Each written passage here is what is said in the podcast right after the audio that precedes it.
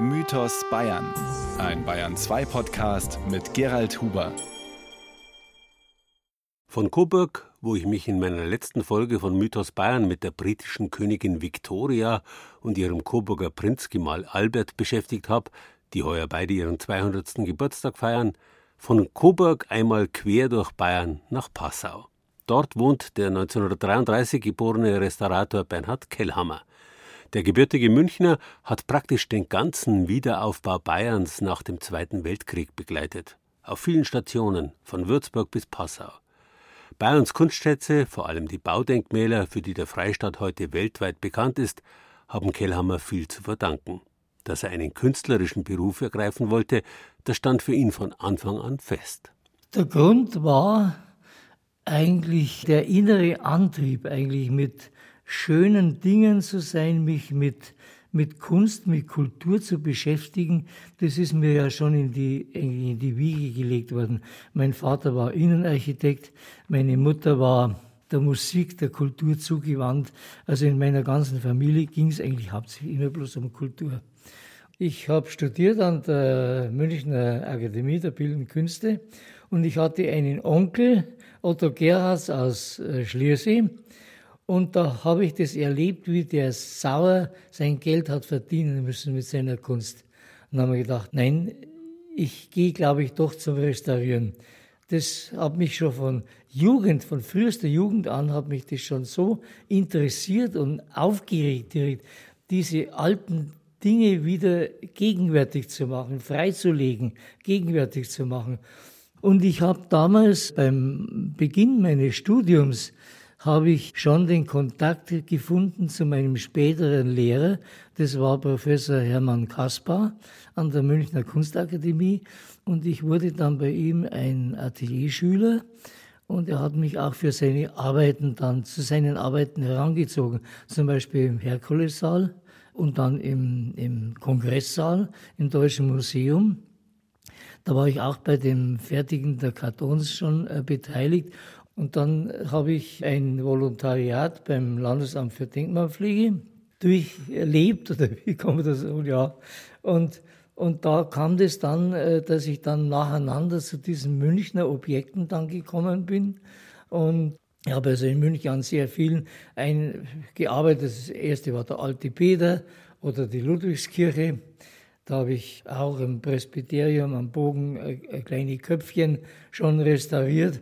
Und am Monopterus habe ich innen die Farbgebung gemacht, an der Glyptothek, der, an der Propylen habe ich auch die Farbe gemacht, innen, also die Einstimmungsarbeiten. Und so hat es eigentlich sich durchgezogen. Ich kam immer wieder an so ganz bedeutenden Objekten hin. Das war also der Beginn meiner Zeit und hat mich also immer wieder beschäftigt dann. Und da kam ich halt dann überall rum. Also ich bin ja dann in ganz Bayern tätig gewesen. Ich war in Ingolstadt und war habe Christian Wink, äh, Asam-Schüler, habe ich Fresken restauriert in der, in der Regensburger Gegend. Und ich bin sogar nach Holland noch gekommen. Ich habe mich als einziger beworben, nach Holland zu gehen.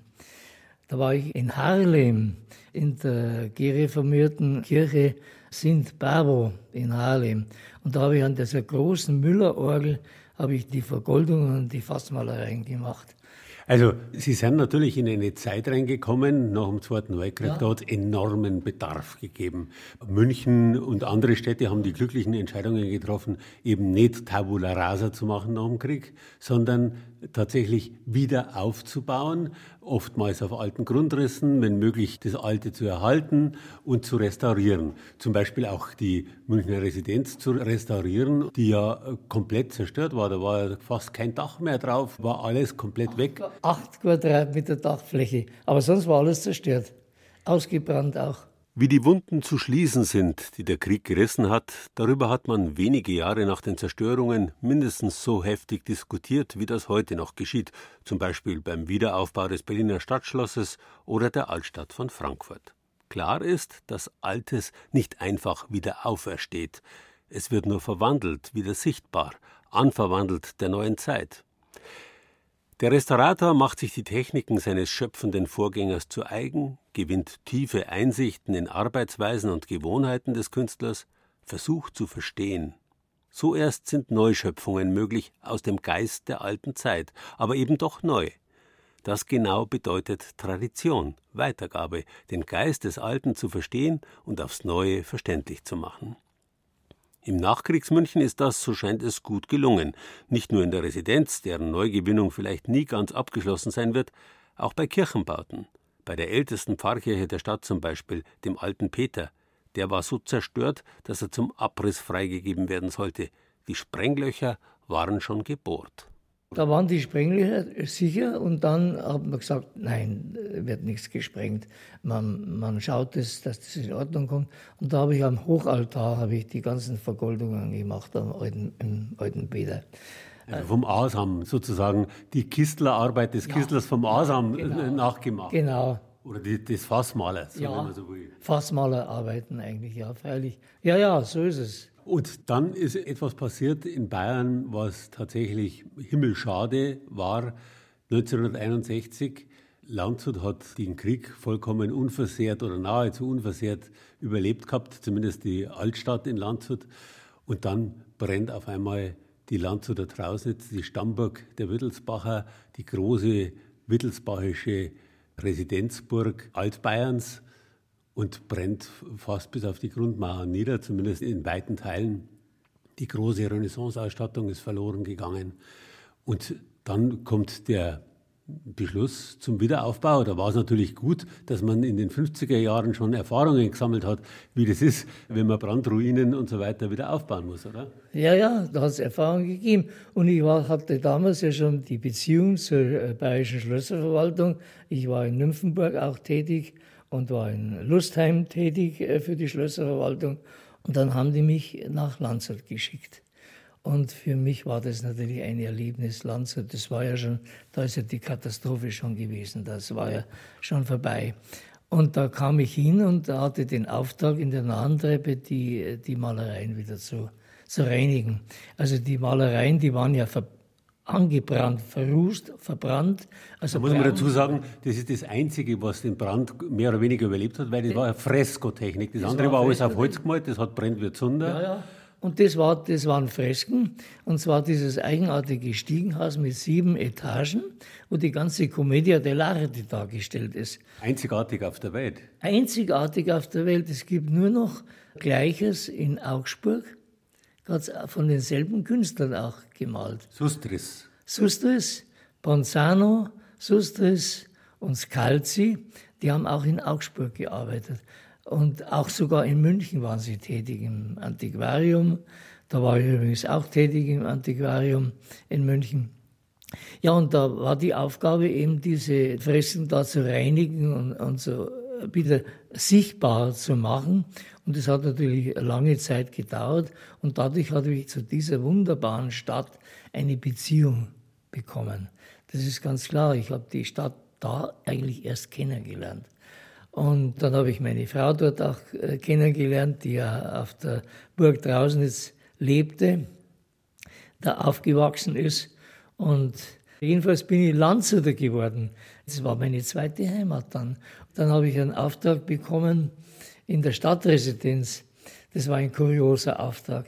Da ist doch der Kapellengang in in der Stadtresidenz. Man muss sagen, die Stadtresidenz in Landshut ist ja ein Unikum an sich, weil es ja ein echter Renaissancebau ist, von sehr früh von italienischen Künstlern gemacht. Also ja. tatsächlich ein italienischer Bau, kein Bau, der von deutschen Baumeistern gebaut worden wäre. Da, das ist der vordere Teil, ja. der ist von deutschen Baumeistern angefangen worden. Und dann hat der Herzog damals gesagt, die kennen das nicht so gut. Da muss ich echte Italiener holen. Und dann sind aus Mantua die Italiener gekommen ja, haben, und haben, haben dann tatsächlich dann, einen ja, norditalienischen Renaissance-Palazzo da in die Altstadt ja. von Landshut gesetzt. Und da hatte ich diesen Auftrag äh, in dem Kapellengang, da habe ich also verschiedene Malereien, das ist ja alles ausgemalt gewesen, habe ich da restauriert. Aber das Eigenartigste war, da ist nämlich der Jüngling vom Magdalenensberg dargestellt am Ende dieses Ganges. Das ist eine lebensgroße männliche Figur. Und zwar ist es eine Kopie nach einer wirklich existierenden Skulptur. Die ist damals in Kärnten im, am Magdalenensberg gefunden worden, an einem Ort, was in die Antike zurückreicht. Und da hatten sich die europäischen Potentaten gestritten. Jeder wollte, alle diese wollten, diese Herren wollten diese, diese Figur haben. Und die Wittelsbacher haben es aber nicht gekriegt. Jetzt haben sie es malen lassen. Und ich hatte einen Auftrag von der Schlösserverwaltung bekommen, diesem Jüngling, also seine Genitalien waren verschwunden. Da war ein riesengroßes Loch drin. Die Leute haben immer da den Putz rausgekratzt. Und da erhielt ich den Auftrag, in kürzester Zeit, innerhalb von drei Tagen, muss das geschlossen werden und ich muss das wieder in Ordnung bringen. Da heißt es aber nicht genau, um was es geht, da heißt nur nach mündlicher Absprache. Die hatten sich nicht, nicht einmal getraut, das im Auftragsschreiben zu erwähnen. Also Kellhammer ist dann angekommen, habe dann angefangen, habe dann gesucht, mit der Lupe gesucht, ob ich nicht noch Reste finde. Ist da ein Feigenblatt oder was? Da ist da irgendwas da? Da muss da was da sein noch. Ich habe also nichts gefunden. Auf einmal kommt eine Klosterschwester von Seligenthal daher mit der Schulklasse, mit Mädchen. Das war nämlich kurz vor den Ferien. Und die sind natürlich bei mir da stehen geblieben, ist ja ganz klar. Und ein paar Tage später bin ich in der Schwimmschule also diese Badeanstalt in Landshut, stehe ich am Becken, höre ich, wie da zwei Mädchen neben mir ganz nah, wie die eine zu der anderen sagt, du, kennst du ihn da? Das ist doch der Pipperlmaler von der Residenz. Das ist mir geblieben in Landshut. Die haben das nämlich weitererzählt. Auf die Weise bin ich in Landshut bekannt geworden als der Pipperlmaler von Landshut. Anekdoten recht und schön, aber einfach so drauf losmalen funktioniert nicht. Wer restaurieren will, muss sich weiterbilden, muss schauen, was die Künstler, deren Werk er heilen will, sonst noch so gemacht haben. Verständnis gewinnen für das Original. Also durch meine Arbeiten auf der Burg Trausnitz wurde ich aufmerksam auf das Leben und das Wirken dieser Künstler in der Nahentreppe zum Beispiel. Und das waren die gleichen Künstler, die auch in Augsburg tätig waren. Das habe ich dann herausgefunden in der Literatur.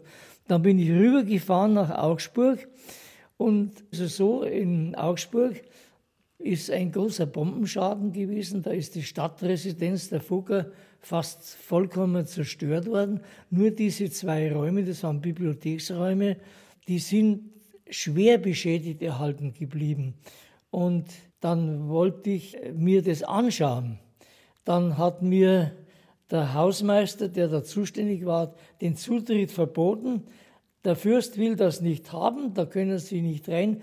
Und dann habe ich ihn bestochen mit einem Tragel Bier und auf die Weise habe ich dann rein können. Und dann entdecke ich ein Paradies da drin. Das sind die herrlichsten Malereien wie aus Florenz. Und das war so schön. Und dann habe ich mich beworben für die Konservierung, auch nicht für die Restaurierung, sondern für die Konservierung. Und dann habe ich vom Fürsten den Auftrag bekommen, aber ich hatte die erste Zeit kein Quartier gefunden dort. Da war einfach kein Zimmer zu bekommen. Dann habe ich mir eine Liege von daheim mitgenommen, habe mich in der Nacht unter meine Arbeit gelegt, habe eine Schallplatte mir aufgelegt, damals hat es einen Schallplattenapparat gegeben, habe die Scheinwerfer an und habe genossen, in Florenz zu sein mit dieser Musik, mit dieser Renaissance-Musik. Sie sehen also, Renaissance hat mich immer schon bewegt. Und der Fürst war dann sehr angetan und hat mich dann also auch sehr unterstützt und war sehr begeistert von dem, was da gemacht worden ist.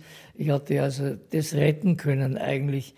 Also das wäre sonst verfallen, denn die Räume waren immer abgesperrt, da hat es einen Modergeruch drin gehabt und ich habe dann verursacht, dass das die Fenster wieder geöffnet werden, dass Luft reinkommt und so. Hat einem da nicht das Herz geblutet, wenn man sieht, wie viel da kaputt gegangen ja, ist im Krieg? Aber wirklich. Ja, das, das kann man wirklich so sagen. Also da kann man weinen. Naja, gut, es ist wenigstens das gerettet worden. Und die gleichen Künstler, also Trausnitz und Augsburg, die sind auch wieder in München im Antiquarium tätig gewesen. Und deswegen, die Renaissance verfolgt mich überall. Ich gehe überall mit der Renaissance mit. Es war ja auch eine Renaissance Bayerns nach dem Zweiten Weltkrieg. Ja. Bayern wäre nicht das geworden, was es ist, wenn man das nicht wieder aufgebaut hätte. Ja, Da ist viel geleistet worden, also wirklich sehr viel geleistet worden. Und man muss nur Bewunderung haben, dass das Geld überhaupt, das fehlt ja überall eigentlich. Es langt hinten und vorne wenn nicht. Man müsste wahrscheinlich ein bisschen die Finanzen ein bisschen besser einsetzen können. Und ich erinnere mich da an der Schweiz. Ich habe ja auch Schweizer Kollegen und die dann Freunde geworden sind. Auch in der Schweiz ist es so üblich. Die sammeln das Geld in ihren Kirchengemeinden. Da wird also für die Kirche wird das Geld gesammelt, wird angelegt, wird gesammelt. Und wenn die ersten Maßnahmen zu treffen sind für, für Sicherungen oder Renovierungen, dann haben sie sofort schon Geld. Und das andere kommt vom Kanton dann. Was man in früheren Zeiten, also nach, ja. nach dem Zweiten Weltkrieg, da hat es an allen Ecken und Enden gefehlt und trotzdem hat man ja. das Geld flüssig und gemacht und bereitgestellt, ja, eben für solche Sachen, die eigentlich immateriell sind. Man kann ja von der Kunst nicht overbeißen direkt. Und das war eben gerade in München, war das dem Dr. Panholzer vom Finanzministerium zu verdanken, der sich so eingesetzt hat, dass immer das Geld wieder daher oder wieder kommt und hat alles getan, damit das weitergeht, dass die Renovierungen oder sagen wir mal die Ergänzungen oder, oder der Wiederaufbau richtig funktioniert. Dem ist das alles zu verdanken. Aber scheinbar ist das teilweise heute vergessen. Da geht es um materielle Dinge. Da geht es also um, um nebensächliche Dinge eigentlich. Da wird das Geld beim Fenster ausgeschmissen und ist doch so. Trotzdem, an recht viel mehr als Schlösser und Kirchen hat man in der unmittelbaren Nachkriegszeit zunächst nicht gedacht. Repräsentative Gebäude sollten als wichtige Zeugnisse an die Vergangenheit erinnern, sie tatsächlich repräsentieren. Ansonsten träumte man selbst in Altstädten, die vom Krieg verschont geblieben waren, von der autogerechten Stadt. Keine Spur von flächendeckenden Altstadtsanierungen, ein bayerisches Denkmalschutzgesetz gab es noch nicht. Der Aufbau, will heißen der wirtschaftliche Aufbau, regierte in den Köpfen, und diesen Köpfen fiel für diesen Aufbau da oft nicht viel mehr ein als Abriss. Aber auch wenn sie nicht abgerissen werden sollten, wie die sogenannte Alte Post in Landshut, blieben selbst herausragende Denkmäler, soweit sie sich in privater Hand befunden haben, hoch gefährdet. Bei dieser alten Post handelt es sich um das ehemalige niederbayerische Landschaftshaus, in dem jahrhundertelang die Ständeversammlung Niederbayerns getagt hat, wenn man so will, das älteste Parlamentsgebäude Bayerns. Ein Komplex, dessen Fassade 1699 komplett freskiert wurde mit den wichtigsten Herrschern der bayerischen Geschichte. In den Jahrhunderten seither hatten die Fresken aber stark gelitten. Als dann im Erdgeschoss ein Supermarkt eingebaut wurde, schien es so, als hätte das letzte Stündlein einer der herausragendsten bemalten Fassaden Bayerns geschlagen. Da sehe ich, wie da ganze Putzteile mit den Fresken runtergefallen sind, weil die unten mit dem Presslufthammer da umeinander gewerkelt haben, da bei dem Umbau. Und das habe ich dann eingesammelt und habe dann im Atelier Reinigungsversuche gemacht und die waren positiv verlaufen. Und dann auf diese Weise konnte ich mich dann bewerben bei den Besitzern und die waren dann sehr zugetan, haben mich dann auch sehr unterstützt. Und da konnte ich dann diese Konservierungsarbeiten anfangen. Aber interessant war das, die Fensterachsen, die sind durchgegangen bis zum Erdgeschoss. Aber das ganze Erdgeschoss war ja neu, weil durch diese Bögen, die jetzt eingebaut worden sind, das sind ja blinde Bögen, die existierten ja vorher nicht. Und da bin ich extra nach Mantua und nach Trient gefahren und habe die Renaissance dort studiert und habe dann einen Entwurf gemacht für das ganze Erdgeschoss. Und das ist also mein Entwurf mit einem Fries, der da durchgeht und dann unten eine neue Gestaltung. Und die Eigentümer waren so begeistert, die, die haben mich, also die Frau Huber, die, die ist dann, die hat ja oben gewohnt im obersten Stockwerk. Und wenn ich dann unten an der, an, am, am Gerüst war, dann hat es Oma das Fenster aufgemacht. Also, Herr Kehlhammer, wo sind Sie denn da unten? Kommen Sie rauf, Sie mögen doch gern Weißwürst zuzeln, ich hab schon hergekriegt. Und dann bin ich oben beim Fenster dann rein. Und das war natürlich eine gute eine Pause, ich habe das alles wieder, wieder reingekriegt.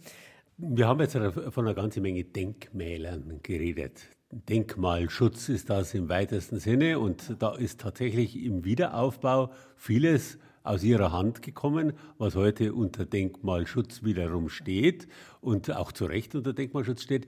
Was ist denn eigentlich ein Denkmal? Was bedeutet das für uns Menschen? Was bedeutet es, dass Bayern wieder aufgebaut hat nach dem Krieg und nicht einfach, äh, so wie in Frankfurt oder woanders, halt einfach Tabula Rasa gemacht hat?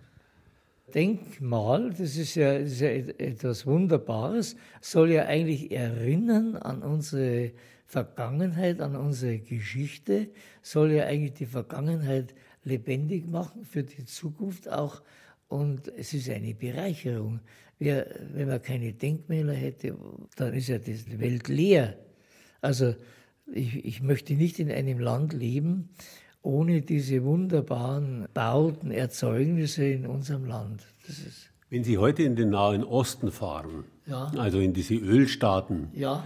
da war ja früher ja, ein bisschen Lehmarchitektur, die ja. äh, durchaus schützenswert ist in einer gewissen Weise, aber die bauen heute alles neu, durchaus unbeeindruckt von der Bauhausideologie, Ornament ist Zünde. Also da wird neu gebaut, ja, ja. durchaus beeindruckend. Ja. Wie, wie, würden Sie das einschätzen?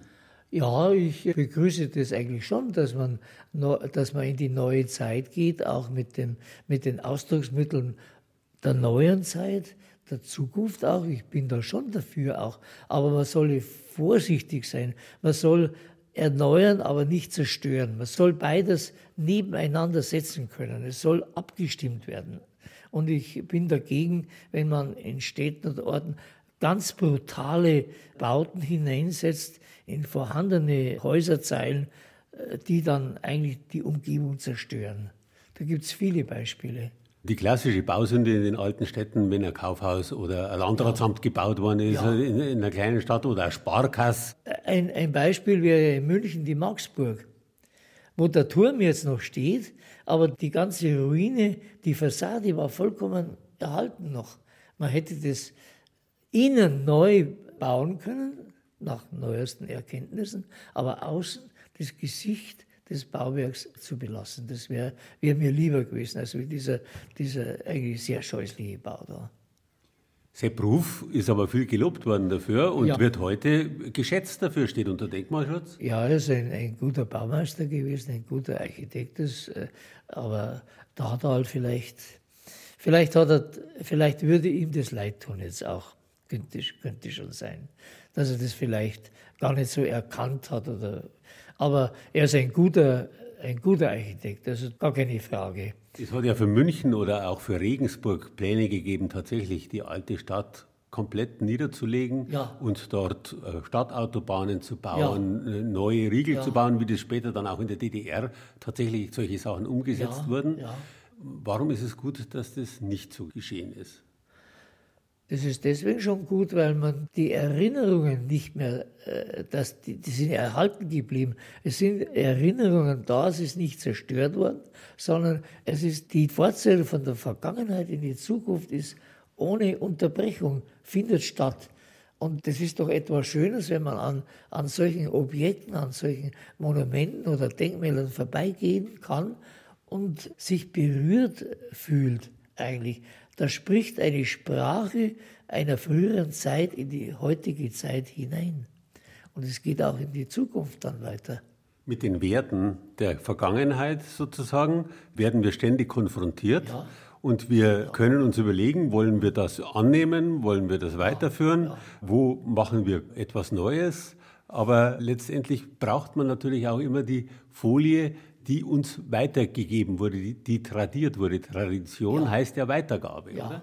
So ist es. Sie sagen das ganz richtig. Und es ist ja in, in zum Beispiel in Landshut, äh, finde ich das sehr bedauerlich, dass man bei der Sanierung der Stadt, dass man die Höfe teilweise zerstört dass man alles entkernt, wie es heißt. Entstehen da so kleine Höfchen, manchmal ist es ganz gut, aber es wird auch sehr viel zerstört eigentlich. Früher waren ja in den Hinterhöfen ja. der alten Häuser, ja. der gotischen Häuser, da waren die Stallungen. Das waren da also die, die Garagen, darf man heute sagen. Ja. Letztendlich äh, ist man da früher durchgefahren und hat dann die Pferde untergestellt.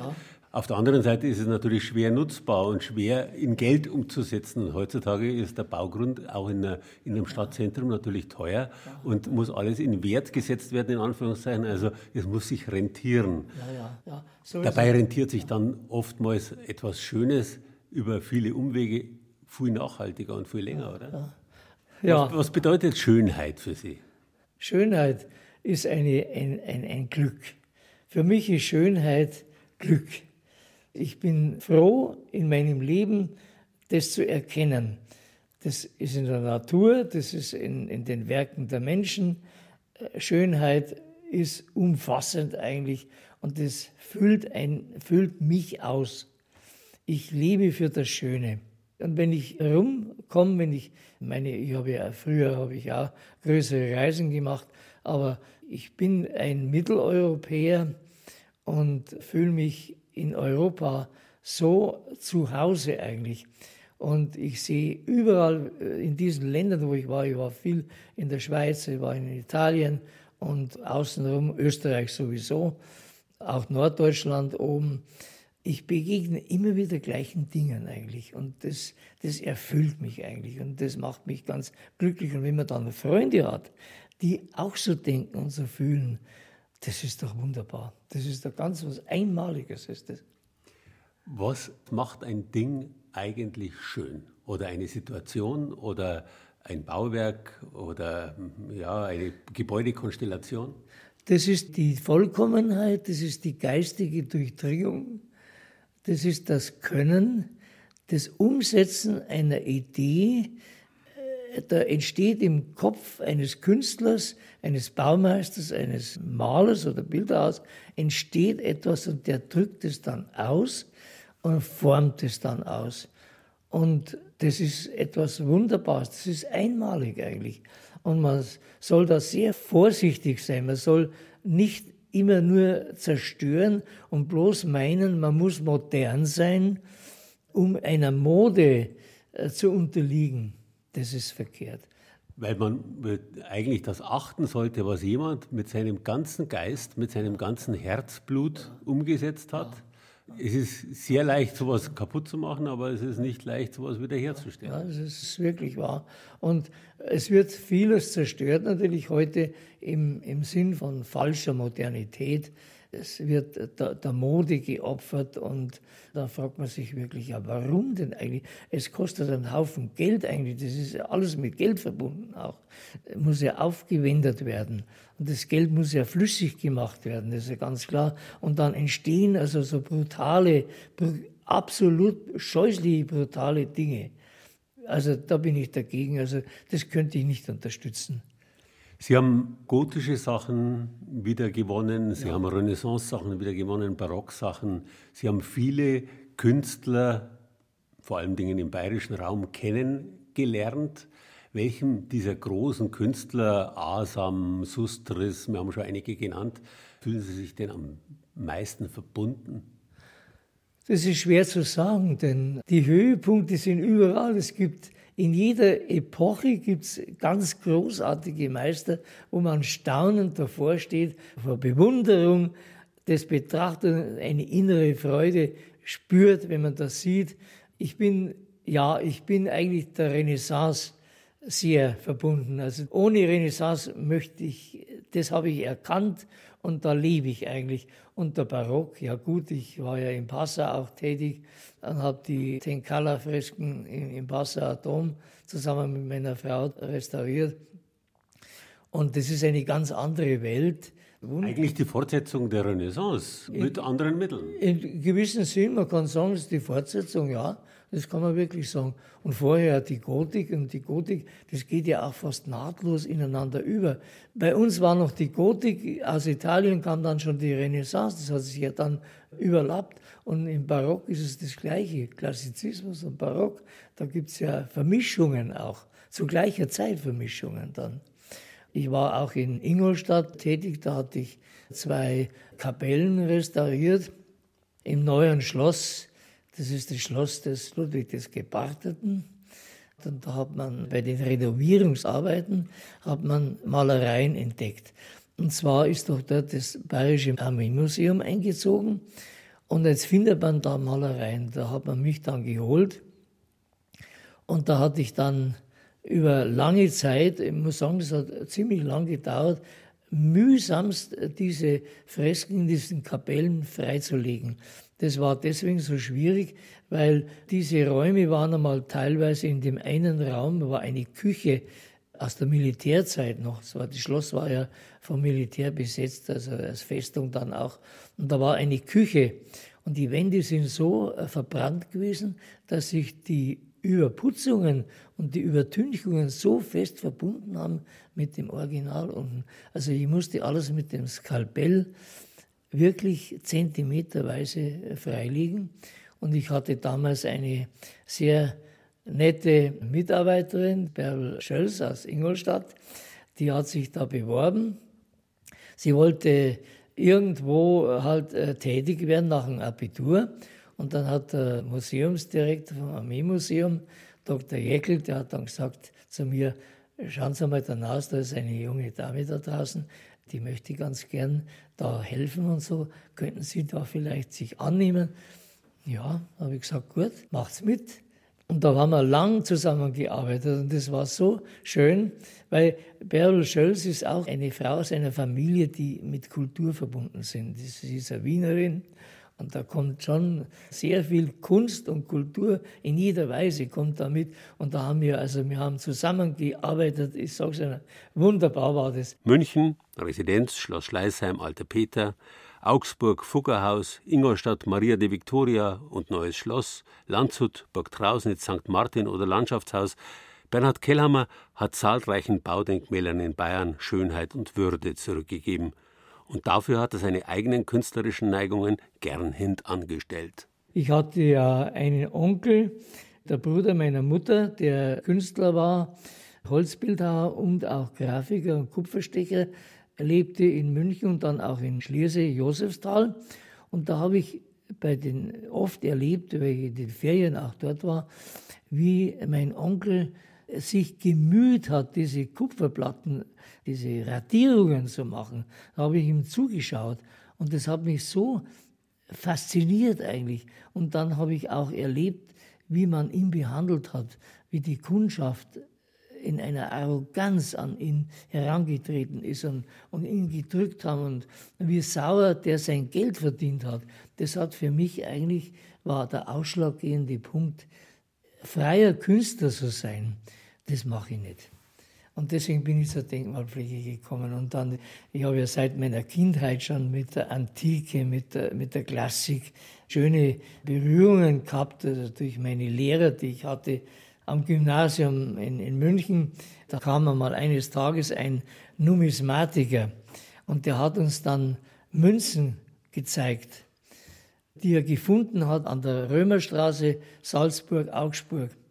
Und da war ich so fasziniert, seine Erzählungen, was der da erzählt hat. Und ich war der Einzige in der Klasse, der sich interessiert hat. Und das hat er mich mitgenommen. Dann sind wir da zu einem römischen Stützpunkt gekommen und da haben wir das Graben angefangen.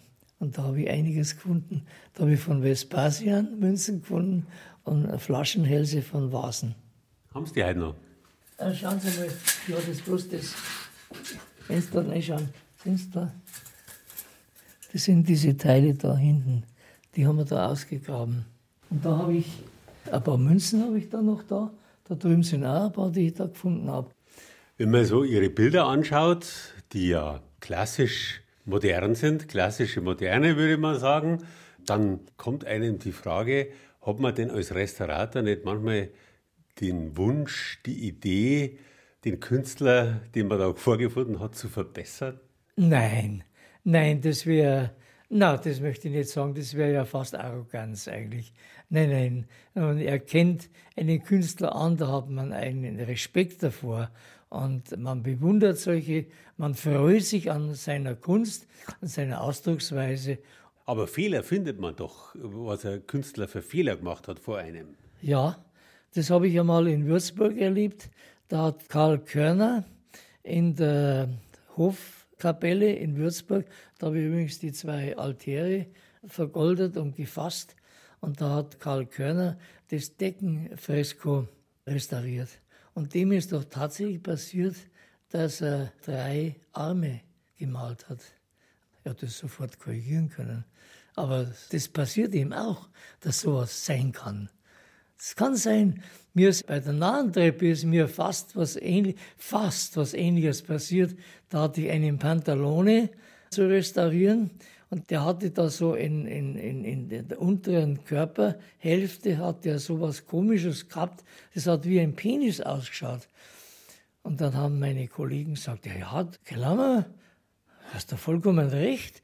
Da sage ich, das gibt's doch nicht. Also die Renaissance, also das ist alles recht und schön, aber das, das kann nicht sein. Dann hat sich herausgestellt, das war ein Knauf von einem Schwert. Hätte ich das restauriert in der anderen Weise, sauber wäre es gewesen. Man könnte natürlich auch sagen, man braucht viel Fantasie, wenn ein Teil verloren ist und man muss das ergänzen. Also man kann manches durch Wissenschaft in ja, Erfahrung ja, bringen, ja. durch vergleichende äh, Sachen. Sie sind nach Mantua gefahren, sie sind nach Trient gefahren, haben sich Vergleichbares angeschaut und haben etwas Ähnliches in der Weise neu erschaffen. Aber trotzdem braucht man die künstlerische Fantasie dazu. Das braucht man schon auch. Das ist natürlich notwendig. Man muss ja das verstehen. Was ist dann dargestellt und wie, warum ist es so dargestellt? Und da hatte ich schon auch ein Problem bei der Alten Post. Da waren nämlich sechs dieser Skulpturen, dieser dargestellten Herzogsfiguren, die waren vollkommen zerstört. Und zwar war das dort, wo die Fallrohre runtergehen. Die waren weg. Da musste etwas passieren. Und da hat das Landesamt für Denkmalpflege gesagt, kommt nicht in Frage, wir wollen keine Ergänzungen. Nur reinigen, aber keine Ergänzungen. Dann hatten die Hauseigentümer, diese Erbengemeinschaft gesagt, ja, Herr Kellhammer, das kommt ja für uns gar nicht in Frage. Wir wollen da keine Briefmarkensammlung. Das ist ja eine Fassade, die lebt ja als Dekoration eigentlich. Auch in der Geschlossenheit. Auch in der Geschlossenheit. Und da war ich natürlich vor dem Problem, wie will ich das herstellen, diese Geschlossenheit. Es war so, dass die alte Postfassade in der Barockzeit sind die Fenster erweitert worden. Die waren früher schmäler. Und da sind auch immer diese Nischen, wo die Figuren stehen. Und die hatten ja ihre Attribute. Entweder eine Lanze oder ein Schwert oder irgendwie. Jetzt war das aber praktisch abgeschnitten. Jetzt musste ich mich entscheiden. Was soll jetzt ich machen? Ich kann ja nicht einfach das stehen lassen. Das geht ja nicht. Jetzt habe ich mir was einfallen lassen und habe dann natürlich einen Kompromiss gemacht. Ich habe dann teilweise die Attribute geändert. Habe dann die Schwerter etwas anders dargestellt, sodass die Figuren wieder ganz dastehen. Und was sagt dann das Landesamt für Denkmalpflege? Alles in Ordnung. Die haben es gar nicht einmal gespannt wahrscheinlich. Nein, nein, die haben das schon gemerkt, aber die waren einverstanden. Also die Fassade ist ein Gewinn eigentlich der Heimat, dass man das wieder gemacht hat. Ich habe volle Anerkennung bekommen. Also Solche Sachen, auch alte Kunstwerke, haben ja ihre Geschichte. Man kann ja die Zeit nicht zurückdrehen. Es wird immer ein Kunstwerk in unserer Zeit auch sein, oder? Ja. Und wenn Sie da jetzt tatsächlich das so ergänzt haben, dass es heute wieder lesbar ist, aber da was Eigenes hinzutun haben müssen dazu, dann ist das auch in Ordnung, oder? Ja, das ist ja, es ist nicht ein Dazutun, sondern es ist eigentlich ein zurückhaltendes, bescheidenes Ergänzen, ein Einstimmen, eher ein Einstimmen. Bei anderen Objekten war es ja so, dass man die Brücke schlagen muss, sind Rudimente noch vorhanden, links und rechts, aber es fehlen die Verbindungen. Und da mache ich das so, dass ich das in Grautönen etwas zurücksetze, nur ahnungsweise die Linie durchziehe genügt vollkommen. Dann sieht man, das ist neu, aber es ist hilfreich, um das ganze Werk zu erkennen wieder. Und man muss selber etwas, man muss selber etwas machen. Also das, und das, was ich ja gemacht habe, das Radieren habe ich probiert, das in Venedig auf der Insel Giudecca, da meine Akte und dann war das in einer Tanzschule, da habe ich Bewegungsstudien gemacht und, der Jupiter auf der großen Säule. Jupiter. Der Jupiter, das ist eine Skulptur, die man gefunden hat in der Innenstadt, Passau Innenstadt. Und zwar ist es das, das erste Stück, was Reinhard Raffald gesehen hat. Und das hat ihn bewogen, zu studieren. Das ist ausschlaggebend, diese Figur. Das ist jetzt eine Kopie. Und diese Säule, wo die steht, das ist aus dem Fuggerhaus in Augsburg habe ich vom Fürsten Karl Friedrich Fugger geschenkt bekommen, lauter trümmert. Das habe ich dann zusammengeklebt. Ja, das ist eine Platte aus einer Katakombe in Rom. Man muss ein bisschen sammeln, oder? Sammeln gehört auch mit dazu. Ja, sammeln. Und zwar sammeln aus Freude an schönen Dingen, an wertvollen, also wertvolle, nicht materiell. Also ich sammle keine Dinge, die, die materiell wertvoll sind. Sondern Sachen, die zu ihnen sprechen. Saxalog, Wundtur, Steine können sprechen. Steine können sprechen. Und das berührt mich eigentlich. Ich will keine Reichtümer sammeln. Also wir sind eigentlich bescheidene Leute und uns genügt diese Welt. Da sind wir zu Hause. Da sind wir zu Hause. Zu Hause in der Welt der großen Künstler der Vergangenheit. Bernhard Kellhammer kann auf ein großartiges Werk zurückblicken, mit dessen Hilfe zahlreiche Denkmäler bayerischer Geschichte wieder erlebbar geworden sind. Die passen zwar nie in ein Museum der bayerischen Geschichte, machen aber ganz Bayern zu einem Freiluftmuseum, das seinesgleichen sucht. In meiner nächsten Podcast-Folge beschäftige ich mich wieder einmal mit den allerersten Anfängen der bayerischen Geschichte, mit den Bajuwaren, zu denen es ganz neue Erkenntnisse gibt. Ich hoffe, Sie sind da auch wieder mit dabei. Einstweilen grüßt Sie herzlich der Gerald Huber.